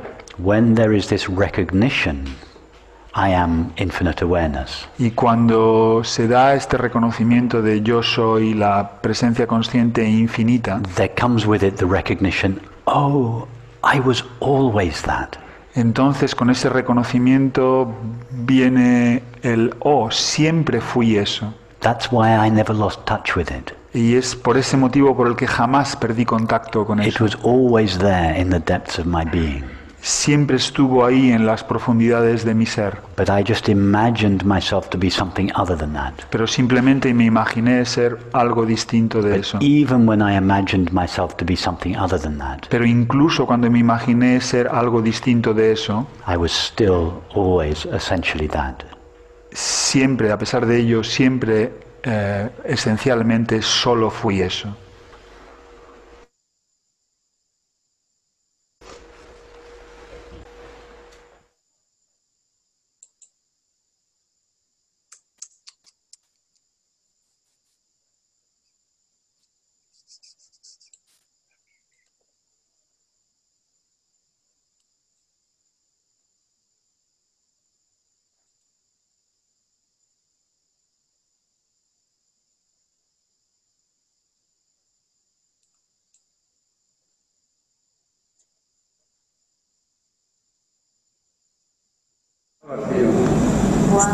Experiencia de vacío, La, la- la peur de l'expérience du vide. hay, un- hay, hay, hay satisfacción, hay plenitud en eso, Il y a une satisfaction, il y a une plénitude là-dedans, pero veo que viene la mente como se pone ansiosa. mais la- le mental d'un seul coup devient anxieuse. Oui, parce que ce qui, Anxieux. ce qui se révèle à ce moment-là, Sí, porque lo que se está revelando en este momento c'est ce sentiment de manque. es este sentimiento de carencia.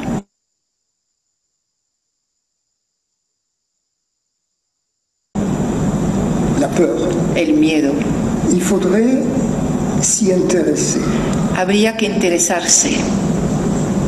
Au lieu de la fuir, En el lugar de huir de ella, au lieu de fuir del- ce moment, en el lugar de huir de este momento, il faudrait s'intéresser comme s'y intéresser comme un scientifique qui, qui étudie un objet étranger. sería interesante, sería conveniente interesarse a esto como un científico que se interesa a un, un científico que estudia un nuevo micro- microbio bajo el microcos- microscopio, Voir comment il bouge, comment, de quoi il est fait, quelle est sa forme, mirando cómo mueve, de qué está hecho, cuál es su forma, nourrit, comment il se multiplie. cómo se nutre, cómo se multiplica. S'intéresser à ce sentiment de manque lorsqu'il se présente. Es in- eh, sería interesante ah, interesarse a este sentimiento de falta, de carencia cuando se presenta, Ne pas en avoir peur. no tener miedo de él.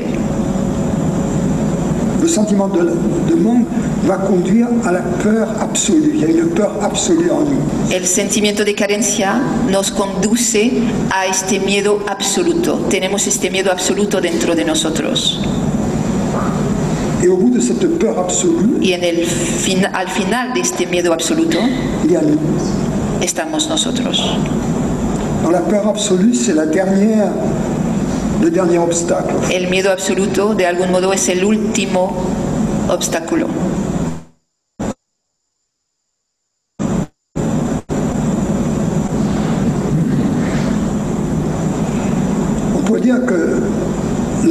Absolue, Podríamos decir que el miedo absoluto c'est la peur de l'absolu.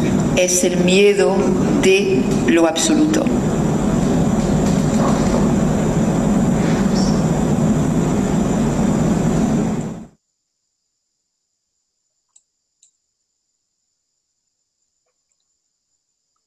Bien, estos son un par de mis maestros actuales. Yo habito mucho eh, eh, en mi búsqueda interior en, en estos advaitas, que de alguna manera son los doctores en Apum Maya. ¿Ah?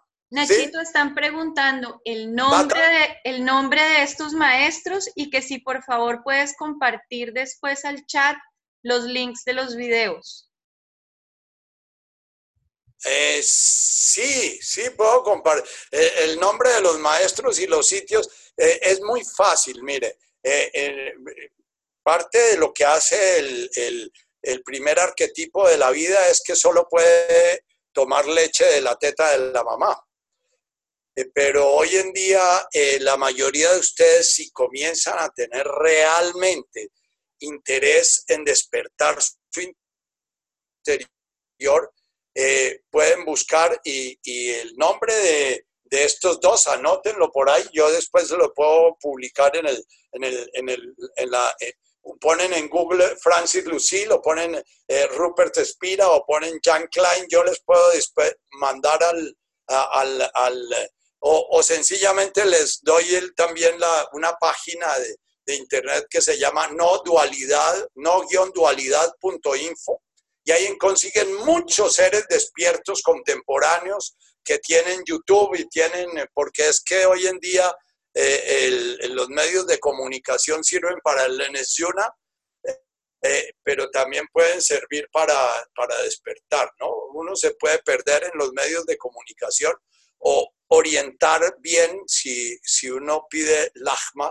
eh, si pide sabiduría, es comenzar a navegar en estos personajes y tienen muchos videos y tienen muchos libros y tienen muchos para explorar el AFUM. Ese AFUM de Guasmaya da pie a un enorme desarrollo de la conciencia humana en una rama muy importante del hinduismo que es el Advaita.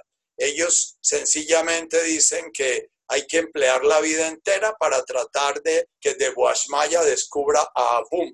Eh, eh, ustedes oyeron la conciencia, eh, ellos hablan de la conciencia o del absoluto o del ser o de ya. Y el yo soy para el Advaita, esa pregunta, ¿quién soy yo? Es precisamente el estar preguntando, ¿quién es Abum? ¿Ya? ¿Quién se está manifestando a través de este cuerpo, a través de esta mente, de estas emociones. Entonces, eh, yo les puedo, entonces, Rupert Espira y Francis Lucille. Eh, entran en Google y ponen Rupert Espira y le salen eh, Espira en inglés, Espira en francés, Espira, en inglés, Lucille en francés y en inglés, en español, con traducción simultánea, con letreritos, con todo. O sea, hoy en día estos medios nos dan masticadas las cosas y el hecho de que nos las den masticadas hace que no las apreciemos mucho. Eh, quise pasarles este par de videos porque quise que ustedes oyeran una persona que ya está despierta y tiene la certeza de que es Abum de Boasmaya, que es el ser manifestándose. Y tiene el gozo del ser manifestándose y tiene la claridad del ser manifestando. Ahora, personaje ya Gangayi, también de la misma línea. Gangayi es una discípula de Papayi, que es una persona muy importante, eh, eh, pero también muy cercana a Rupert y muy, muy cercana a Francis. Eh, y entonces tengo un texto que es una meditación. Y he pensado trabajar esa meditación como nuestra meditación, eh, eh, para que en este grupo, entonces vamos a hacer una meditación y a lo último vamos a dar una meditación, esto debe durar un cuartico de hora, y a lo último vamos a dar un espaciecito chiquito. Si Tatica has recibido dos o tres preguntas que sean cortas y que sientas que se pueden responder rápidamente, entonces me las, me las echas. Porque este, como nadie este ha hecho preguntas, entonces más bien, más bien escríbanlas, ¿no? ¿Ah? Que nadie ha hecho preguntas, las pueden escribir en el chat.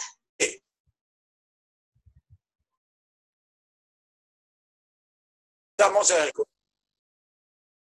bueno, bueno, si no hay ninguna, mejor todavía, porque quiere decir que salen todos con las preguntas de para adentro y no de para afuera. Pero si hay alguna, entonces la recibo. Entonces Gangaji, una mujer muy linda, que también ponen Gangaji en el computador. Los afortunados que saben inglés eh, pueden eh, oír a Gangaji y a Spira y a Lucille en inglés los que saben francés pueden oír a Lucille en francés. Lucille es un físico, eh, es un físico que, que abandonó la física y se dedicó a hablar de su despertar. Y, Rupert Espira es un eh, eh, ceramista que, que, sigue haciendo sus cerámicas y reparte su vida entre ser ceramista eh, y ser esposo y ser papá y al mismo tiempo dictar esto, estos talleres. Me parecen todos los tres. Eh, Gangayi también es una mujer muy hermosa. Me parecen tres seres hermosos. Ustedes pueden darse cuenta cómo cuando despierta una persona, su cuerpo se manifiesta hermoso. La hermosura no tiene que ver con el sexo, tiene que ver con el espíritu que ya se puede manifestar en ellos. Veremos en la sexta y séptima bienaventuranza como en la manifestación del espíritu que despierta en uno hace parte de, ese camino, porque los despiertos que no están brillando es porque no están despiertos, ¿no? Eh, a mí me preguntan si yo ya desperté, digo, no, yo todavía estoy bastante oscuro y de eso se encarga con frecuencia este que está aquí a mi lado de recordarme que estoy bastante oscuro. Entonces, vamos a cerrar nuestros ojos. respiramos y tomemos un momento ahora. Si estás escuchando con amigos, distánciate de los amigos o de su familia o de quien sea que estés, con quien estés pasando la cuarentena. Si estás solo, ve más profundo en ti mismo. Si estás chateando en una parte de tu computador, para un momento. Permite que tu atención regrese a casa sin necesitar saber lo que eso significa. Permítete una respiración relajada, serena, tranquila, amable. Quiérete a través de tu respiración, que cada inspirar y cada expirar sea como una caricia que te haces. Puedes tener en tus pulmones en este momento el sufrimiento de los miles de seres humanos que al inspirar no sienten esa caricia que estás sintiendo tú. Y ponlos presentes en tu conciencia de tal manera que ese gozo que sientes en tu inspirar y llenar tus pulmones y tu expirar y vaciar tus pulmones pueda aliviar su dolor y pueda darle un significado a su dolor.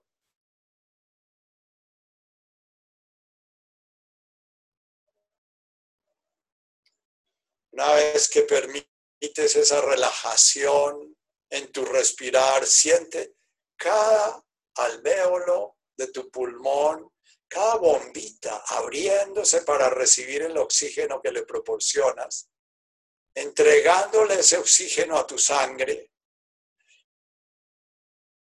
recibiendo el CO2 que le sobra a tu sangre y en tu expiración devolviendo ese CO2 a tu entorno. Ese CO2 va a nutrir las plantas, va a nutrir a los vegetales que son simbióticos con nosotros. Lo que nos alimenta a nosotros es la sobra de ellos, su oxígeno. Y lo que nos sobra a nosotros es su alimento. Esa es la interconexión que tenemos con Gaia, con el planeta Tierra. Interconexión que hemos perdido cuando perdimos la conexión de Afum con The Maya. Siente la relajación de tu corazón. Permite que esa respiración caliente tu corazón, tus riñones, tus intestinos, tu páncreas, tu hígado, todos tus músculos, la sangre que fluye por tus venas y por tus arterias. Ve a ablandar hasta lo que es rígido, tus huesos. Descubre el tema inmunológico en la médula. Conéctate con esa fábrica de defensas o de interconexión con el entorno las llamamos defensas, pero realmente son órganos de contacto y de relación con el entorno. Puedes poner tus manos en tu estómago y permitirle que se expanda.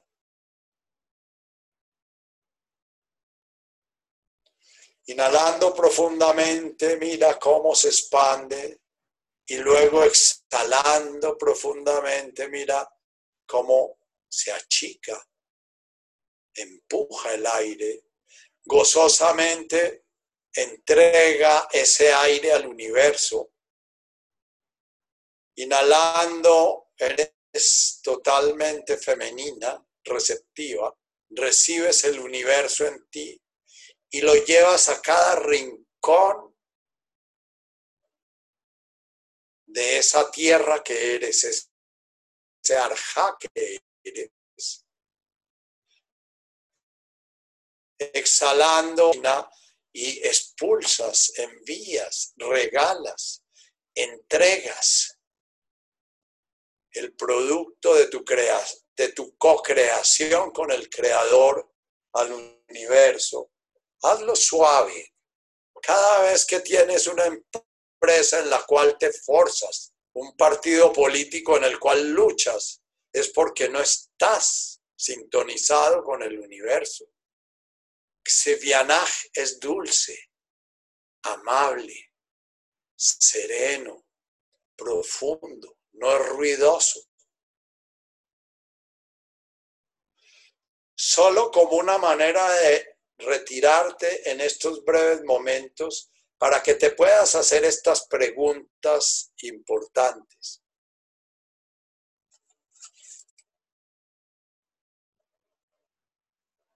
Cuando estés relajado y listo, pregúntate, ¿qué quiero?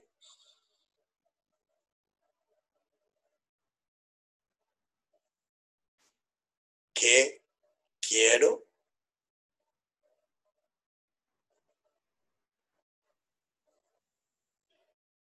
No tienes que censurar o agregar ninguna respuesta. Deja la pregunta y deja que tu mente, tu emoción, tu cuerpo vayan manifestando respuestas o nada.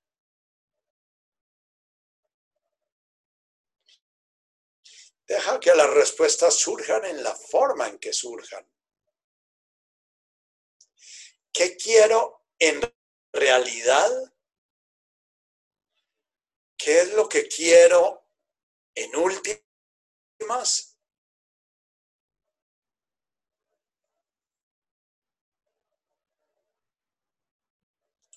Si solo aparece un deseo, ¿cuál es ese, deseo?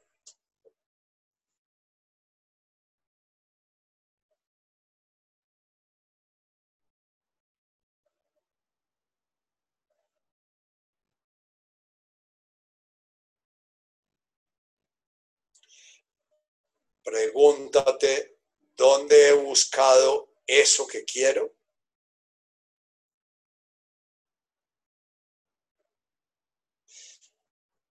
Y sin juicio, solo sé consciente de todas las actividades, lugares, relaciones, pensamientos,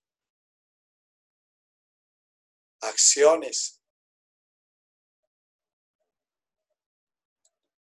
sitios relaciones, libros, pensamiento, que han sido dirigidos en esa búsqueda de lo que realmente quieres.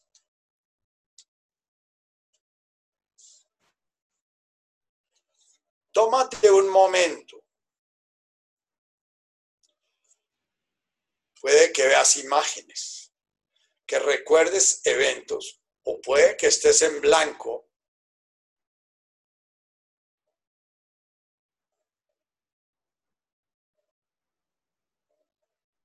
Sigue respirando. Recuérdate estar anclado en tu respiración.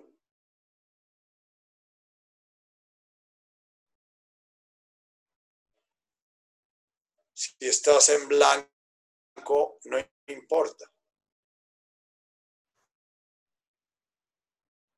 Estás sencillamente preguntándote qué quiero y dónde he buscado eso.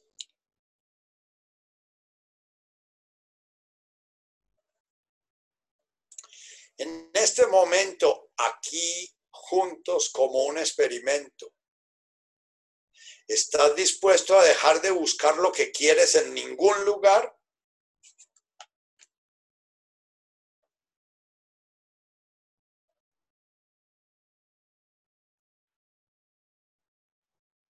¿Estás dispuesto por este instante a dejar de buscar?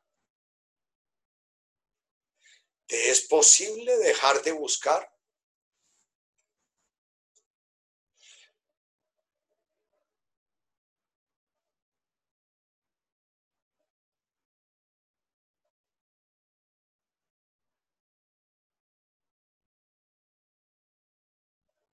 Si no es posible, te dices a ti mismo la verdad en cuanto a eso y reconoces que hay algo aún inconcluso en esta investigación. ¿Qué quieres? ¿Dónde he buscado eso?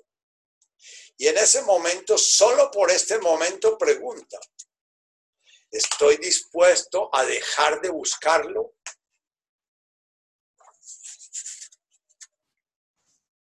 ¿Estoy dispuesto a dejar de buscar eso que más quiero?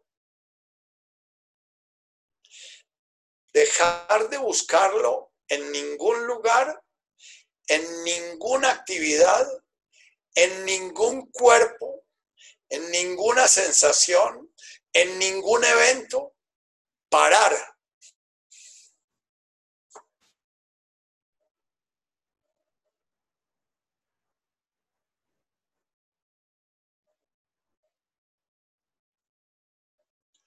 Si por curiosidad dejas de buscar, no buscas en ningún lugar eso que realmente quieres. ¿Qué encuentras? ¿Qué hay aquí?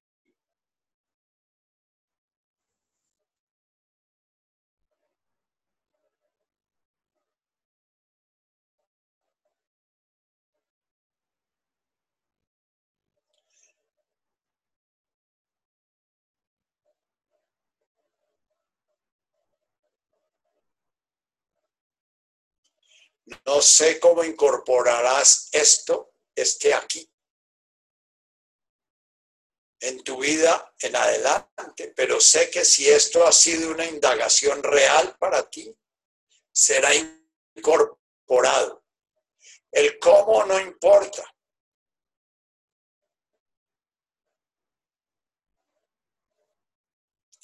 El reconocimiento de cómo es incorporado y de cómo crece y de cómo se da la posibilidad de la verdadera indagación. Realmente tomándose un momento para parar y hacer las verdaderas preguntas. En este caso fueron preguntas sobre lo que quieres y sobre dónde lo has buscado y sobre qué está aquí cuando dejas de buscar. Pero la indagación puede tomar cualquier forma. Puede ser la indagación sobre experimentar el miedo o el miedo al miedo. Toma un momento de no hacer nada con eso.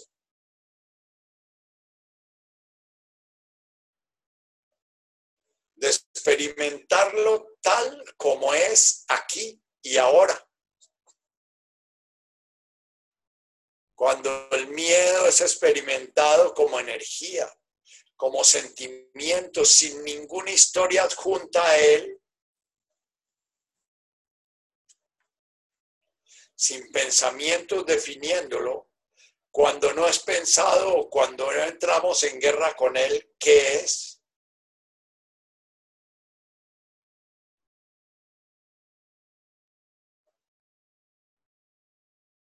¿Qué es su experiencia?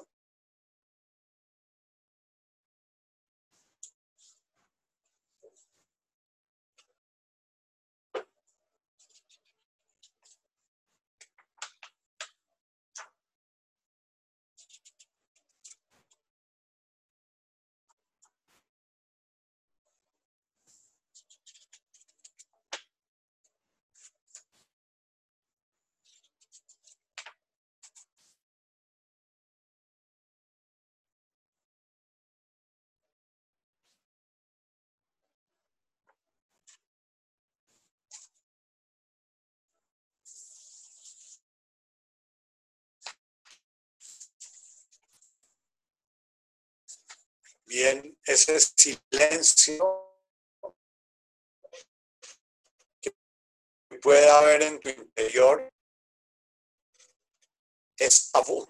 Y si no has conseguido ese silencio, si permaneciste en Debuashmaya todo el tiempo, esta es la forma como los Advaitas trabajan. ¿Quién soy? ¿Qué temo? ¿Cómo es mi miedo? ¿Qué deseo? ¿Qué quiero?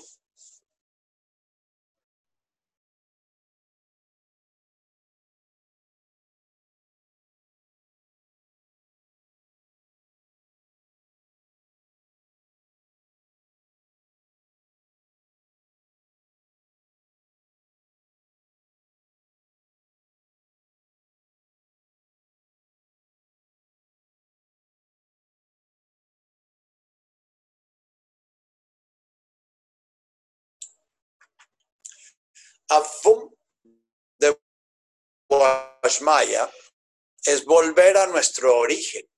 Y todo el Padre Nuestro es indicaciones que nos dan para poder volver a ese espacio donde se da el pensamiento, a ese espacio donde se crea la emoción, a ese espacio donde se crea la, la, sensación, donde se crea el cuerpo, a ese espacio donde se crea la acción, a ese espacio que nos hace tener la ilusión de que nosotros manejamos nuestra vida y que nosotros movemos el mundo y que nosotros formamos el mundo en que vivimos y que nosotros nos casamos y que nosotros tenemos hijos y que nosotros formamos el partido político o que nosotros creamos la iglesia o que nosotros, el, cada cosa que aparece en el universo aparece con la misma espontaneidad que aparece un pensamiento o que aparece una emoción o que aparece una sensación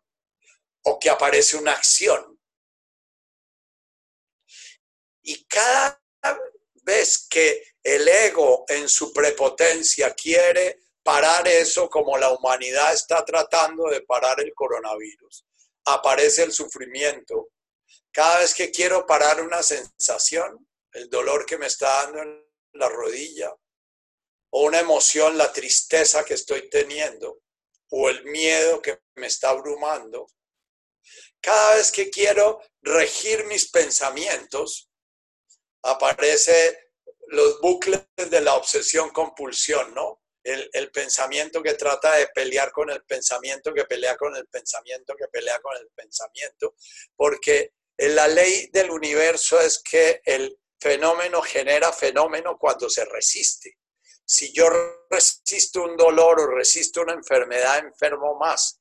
Si yo resisto una emoción, si yo resisto el hecho maravilloso de que uno lo más transitorio, que es lo poquito que quedó de señal de qué es la divinidad y qué es la alegría, pero que nos visita por un segundo y se escapa. Si yo resisto ese escaparse, creo el enamoramiento y creo el apego y creo el control y creo entonces el mentalizar el sexo, que es lo que lleva a que el sexo muera como una conexión con el trascendente y se vuelva sencillamente una repetición obsesiva de búsquedas sensoriales que nos lleva al sufrimiento, a la enfermedad y al dolor. Entonces, Avum de Washmaya, cada vez que ustedes pronuncien Avum de Washmaya, estén pensando, estoy conectando la criatura creada con el creador que se manifiesta en él y busquen en ese bajar su cabeza al corazón, después mirar el universo, después ir a un lado y a otro lado, estar sintiendo que su existencia es sencillamente la manifestación de la divinidad en cada presente. Por último, vamos a hacer una muy corta meditación, muy sencilla, ya hicimos una meditación para los que se quejan en mi grupo que no meditamos. Eh, esta meditación es una mediamente mostrarles cómo nuestro ego enreda, porque nuestro ego siempre quiere controlar desde la mente, no desde el cuerpo. Y cuando controla desde la mente, entonces nos perdemos. Entonces, lo primero que hacemos es inspirar, sigan un poquito mis movimientos, pero ustedes están viéndome en espejo, entonces eh, los voy a enredar. Sigan mis movimientos y oigan a la vez y enfrenten un poquito esa disociación. Inspiran y, mirando a la derecha dicen avum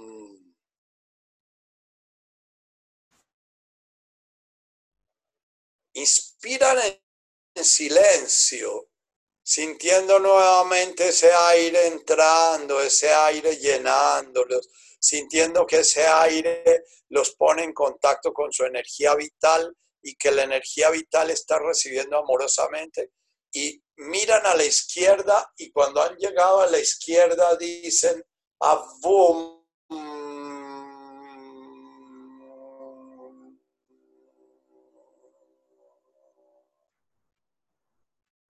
Y permitan un sonido largo, largo, largo, que los vacía completamente. Ustedes no reservan para ustedes nada. Después llevan la cabeza arriba, inspirando, y ya arriba, nuevamente, boom.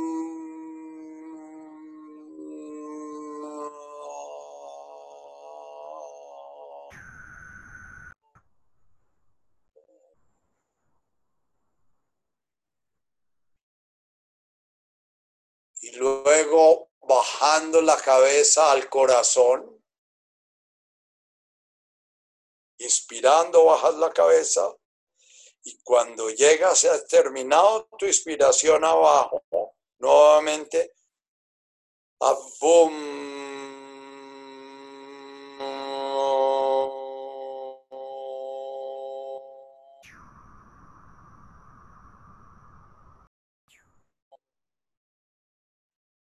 Y una vez que se les ha acabado todo el aire, todo completamente, levantan su cabeza al frente y dicen, ¡Jai! Con los restos. Nuevamente a la derecha, inspirando y llegan allá, bien inspirados, a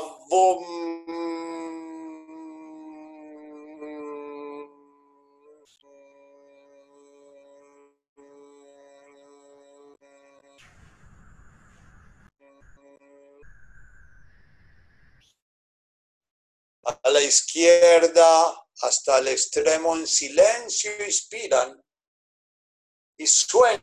Están ustedes solos allá en sus casas, suenen, permitan que suene su abum. Abum.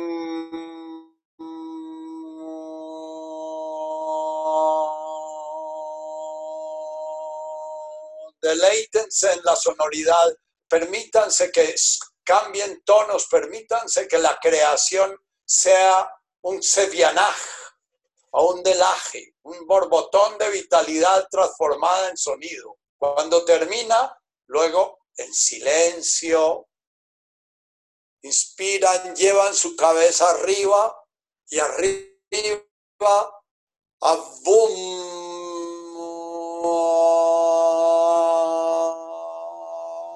proyectándose en todo el de Washmaya, en todo el universo,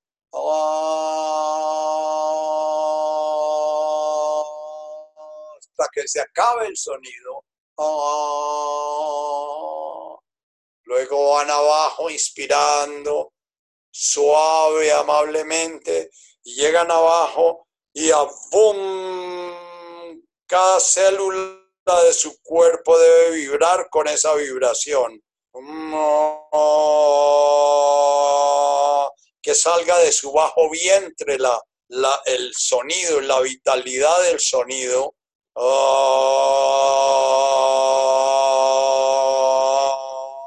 que este sonido transforme ese cuerpo, ese de Boasmaya.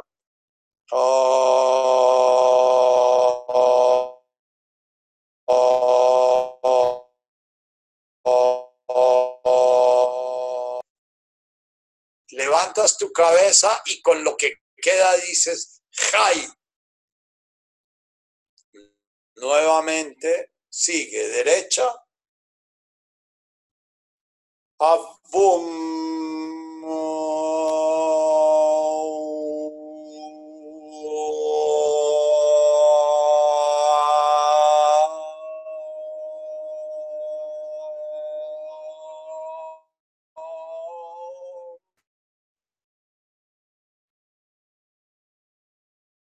Izquierda,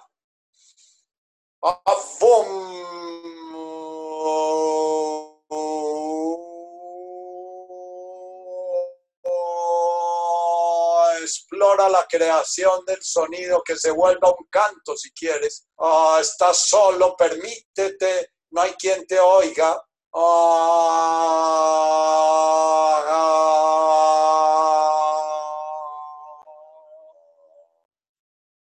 Inspiras amable y suavemente arriba.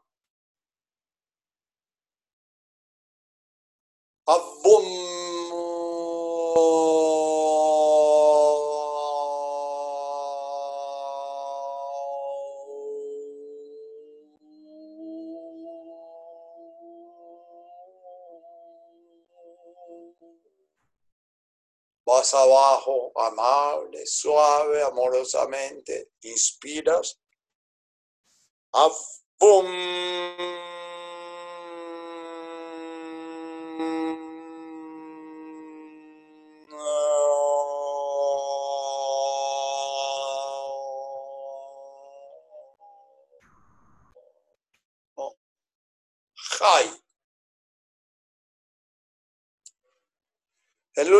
Jai nos recuerda la muerte, la expiración, cuando ya el último aliento ha terminado. El aire es el último elemento que abandona el cuerpo en la práctica de morir tibetana. Vamos desprendiéndonos de los otros elementos y el aire es el último, es el espíritu que sale, que ese Jai sea como me entrego completamente, que mi vida sea tu manifestación. Y permite que resuene el de Washmaya en tus mareos, en tus sensaciones, en las fantasías, en tus miedos, enloquecer, en tus allá de puedes hacerla solo y volverla un canto, un canto que puede tener mil tonos, sea la creación, sea el ser manifestándose en el sonido, como describe don San Juan en su, en su primera parte primera del Evangelio de Juan el principio del sonido y el sonido era Dios y el sonido estaba en Dios y todas las cosas fueron hechas por él. En la visión de los beduinos el sonido genera formas. Ellos oían el viento y el sonido generaba una tormenta de arena y todo el desierto cambiaba después de la tormenta y era una manifestación del espíritu. ¿Hay alguna pregunta o ya nos vamos a dormir? Nacho, Nachito. Sí. Hay una pregunta de María Ángel. ¿Ser vegetariano ayuda a descubrir el ser?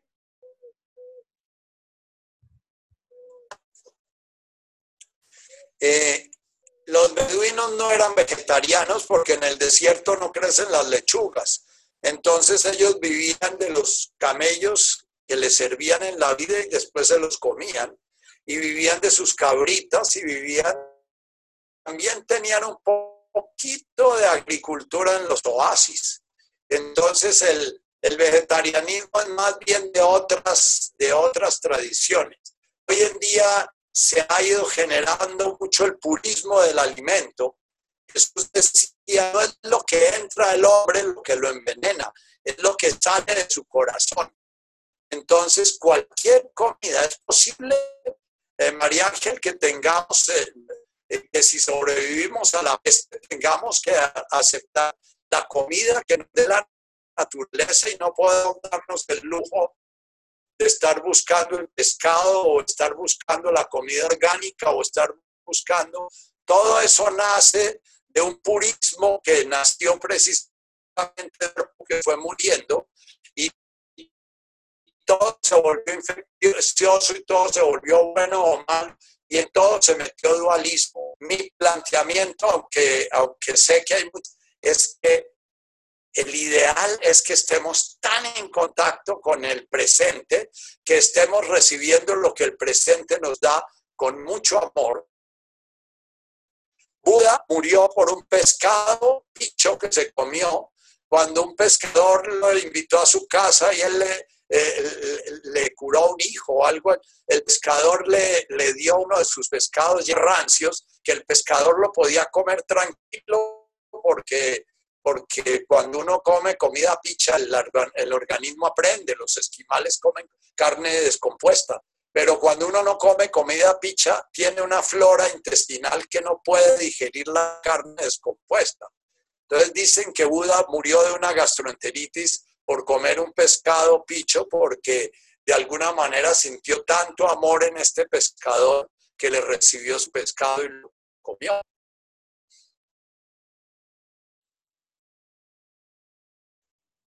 ¿No hay más preguntas? No, Nachito, no hay más preguntas.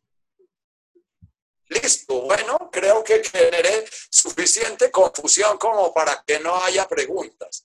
Cuando ustedes queden muy confusos, permitan el, silencio que queda detrás de la confusión. Permítanse ese, ese, esa tormenta mental que a veces es tan intensa que, se vuelve vacío, es como una hélice que, cuando gira muy rápido deja de verse. Entonces la tormenta mental, métanse en ella respirándola y eso lo lleva al silencio.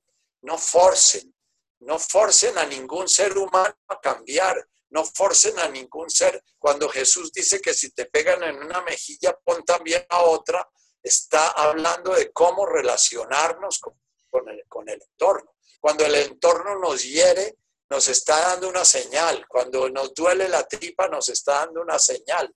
Eh, sé que la medicina moderna está buscando una tonelada de respiradores. Eh, le doy el dato de que parece que de, 10 intubados eh, solo sobrevive uno. Este gato está genial. Ah, ahí está la, la, la, chavita. Ay, perdón, se me olvidó apagar el, el perdóname, se me olvidó apagar el micrófono. No, chavita, ¿cómo te vas? Si no os hacéis como niños, no entraréis al reino. Déjala que nos salude. ¿Ah? Abuelita. la chavita, ¿cómo te va? ¿Bien? rico que acompañes a la abuela a esas loqueras que dice. ¿Ah? bueno, entonces hasta luego todo el mundo, si quieren saludarte. Adiós. Para saludarnos y despedirnos. Ahí ya están todos con, con micrófono. Linda chavita, chao. Chao. hasta luego. Gracias. Gracias. Hayan salido tan perturbados como querían. Gracias, Adriana. Gracias. Gracias a su compañía y a su presencia, que me permite estar aquí echando mi mi, mi, personas, ¿no?